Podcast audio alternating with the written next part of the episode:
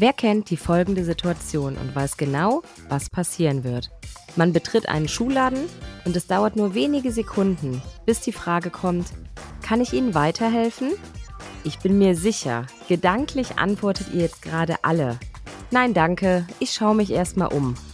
Ups, da scheint das Gespräch aus Verkäufersicht ja nicht so optimal gelaufen zu sein. Lasst uns das Verhalten mal genauer ansehen und herausfinden, was wir für eure Gespräche in der Praxis besser machen können. Hört gut zu und herzlich willkommen bei Das auch noch, der Compliance-Podcast für die Arztpraxis. Mein Name ist Katja Efferts. Ich bin Leiterin der Kundenbetreuung und leidenschaftliche Referentin für diverse Themen bei der Opti Health Consulting GmbH. Was kann der Mitarbeiter im Schuhladen anders machen? Und kennt ihr solche Situationen in der Praxis vielleicht auch? Gibt es zum Beispiel Patientengespräche, wo der Patient euch mit einem einfachen Nein, Danke abblitzen lässt? Kurz und knapp gesagt, auf die richtige Frage kommt es an. Stelle ich nämlich eine geschlossene Frage, wie in unserem Beispiel gerade, kann ich Ihnen weiterhelfen? Dann hat der Gesprächspartner nur die Chance, mit Ja oder Nein zu antworten Deswegen heißt es auch geschlossene Frage.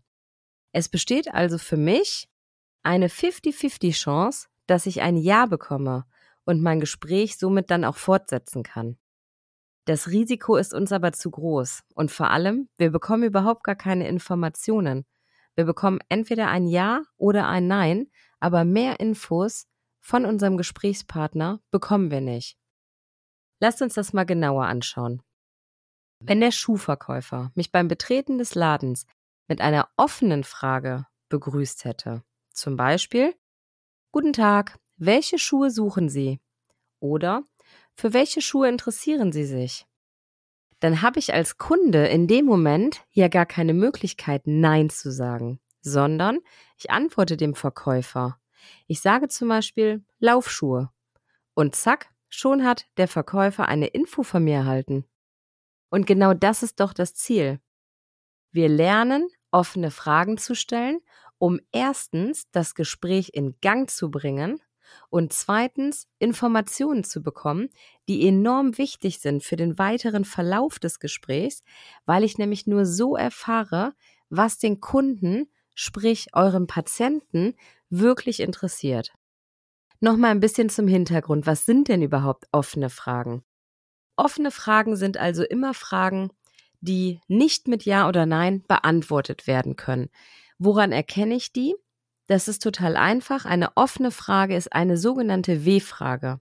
Sie beginnt immer mit einem W-Fragewort. Was, wie, wo, wann, wer, wen. Alles, was ihr euch so ausdenken könnt mit W.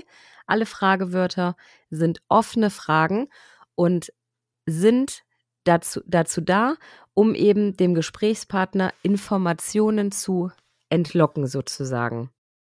Wenn ich jetzt sage, ich möchte das Gespräch damit in Gang bringen, dann bedeutet das, dass ich eine offene Frage nach der anderen stelle. Wir bleiben mal bei unserem Beispiel mit dem Schuhverkäufer. Ich habe ihm jetzt also gesagt, ich suche Laufschuhe.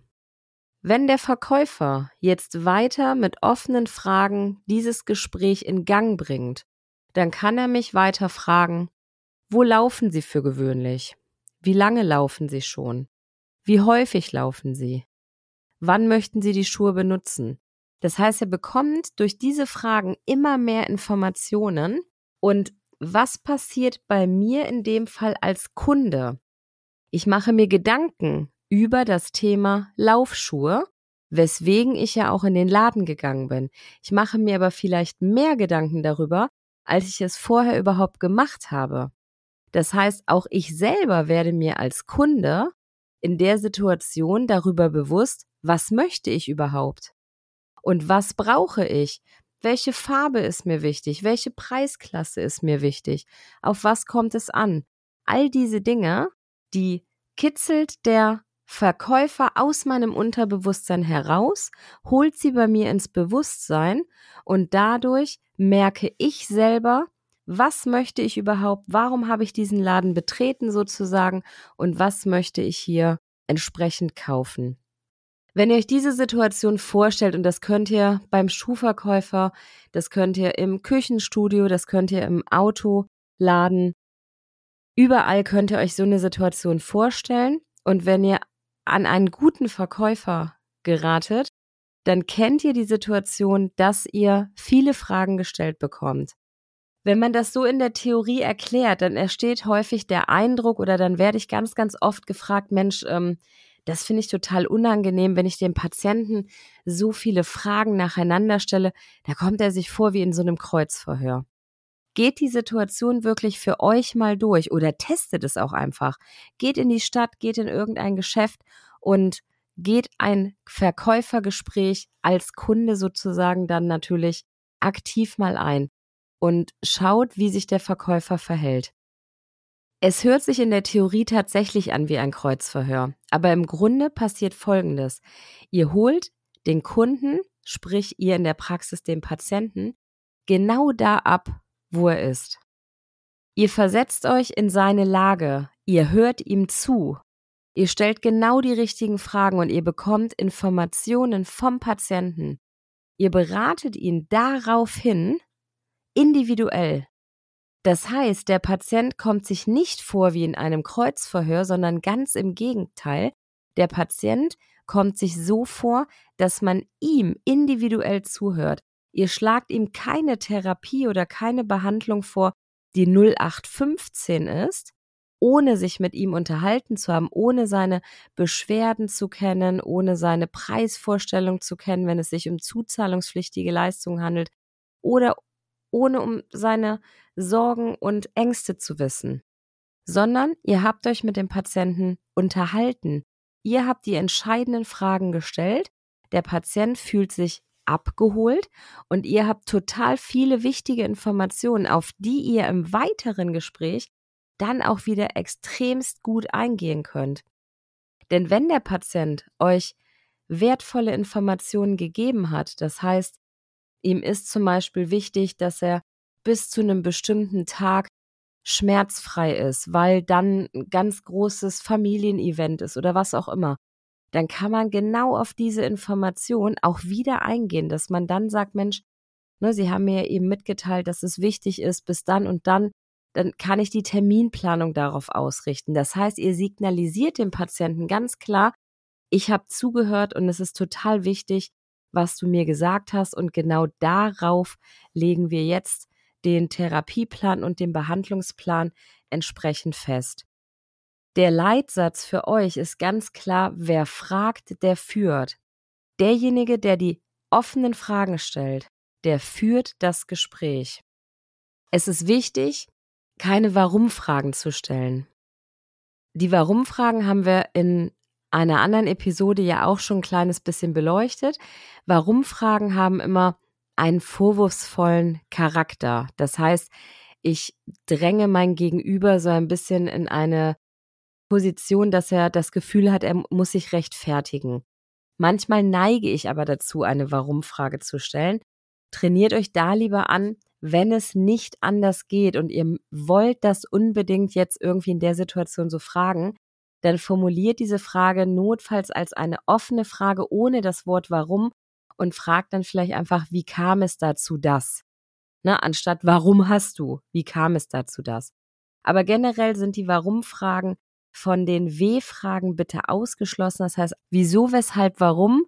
Diese Fragen stellen wir nicht, sondern eben wer, was, wo, wie, wann und so weiter. Diese Fragen stellen wir. Geschlossene Fragen sind dennoch wichtig und werden ganz gezielt von euch eingesetzt. Und zwar besonders dann, wenn ich sie zur Verständnisüberprüfung anwenden möchte. Das soll heißen, dass ich ruhig mal zwischendurch fragen kann, Mensch, Herr Meier, habe ich Sie richtig verstanden, das? Und dann möchte ich mir genau dieses klare Ja abholen. Dann habe ich nämlich erstens die Bestätigung, ich habe es wirklich richtig verstanden. Und der Patient, das hat der, den psychologischen Aspekt jetzt wieder beim Patienten, der Patient weiß jetzt auch, er hat diese Aussage nochmal mit Ja bestätigt. Ist also auch ein ganz, ganz wichtiger Punkt. Ich weiß genau, wie ihr euch jetzt fühlt. Ihr denkt, Mensch, wie soll ich das in der Praxis anwenden? Hier ist wirklich üben, üben, üben gefragt. Nach jedem Gespräch, was ihr in Zukunft führt, das kann im Privatleben sein, das kann in der Praxis sein, das kann wo auch immer sein, fragt ihr euch einfach danach, was hätte anders formuliert werden können? An welcher Stelle habe ich jetzt doch wieder die geschlossene Frage als erstes gestellt? Legt euch auch Beispielsätze parat. Gerade so die Einstiegsfrage ist immer ja sehr entscheidend, wie eben die Situation beim Schuhverkäufer. Überlegt euch da für euch den passenden Gesprächseinstieg wirklich mit einer offenen Frage. Der Vorteil von offenen Fragen ist, dass der Patient selber dann auch erstmal überlegen muss, euch Informationen gibt, das heißt in mindestens einem, vielleicht auch manchmal mehreren Sätzen antwortet und ihr dadurch auch Zeit gewinnt, euch schon wieder die nächste Frage darauf aufbauend zu überlegen. Stelle ich eine geschlossene Frage nach der anderen und es kommt immer nur ein Ja, Nein, Nein, Nee, Ja, vielleicht. Dann muss ich ganz, ganz schnell hintereinander meine Fragen immer stellen. Das heißt, die Gesprächsführung ist für euch dann auch wahnsinnig anstrengend und Riesennachteil eben genannt, ihr bekommt keine Informationen. Probiert es einfach mal aus. Üben, üben, üben. Lasst die Gespräche einfach wirklich Revue passieren und überlegt euch, Mensch, da habe ich jetzt schon wieder eine geschlossene Frage. Es ist einfach die Routine. Aber glaubt mir, ihr schafft das, das in euer Unterbewusstsein so zu implementieren, dass ihr sagen könnt, aus dem FF heraus, ohne groß darüber nachzudenken, stellt ihr die entsprechend richtigen offenen Fragen. Ja, wenn ihr zu diesem oder auch zu einem anderen Thema noch Fragen habt oder einfach auch noch mehr Input von uns braucht, dann schreibt uns einfach über info at opti-hc.de. Abonniert den Podcast hier, um immer noch mehr tolle Tipps zu bekommen. Lasst ein Like da, schreibt eine Rezension, gebt eine Bewertung ab. Wir freuen uns wirklich über alles, was da irgendwie von euch kommt. Also, dann bleibt mir am Ende jetzt einfach noch zu sagen, bis zum nächsten Mal. Schön, dass ihr dabei wart. Ciao und tschüss, eure Katja Efferts.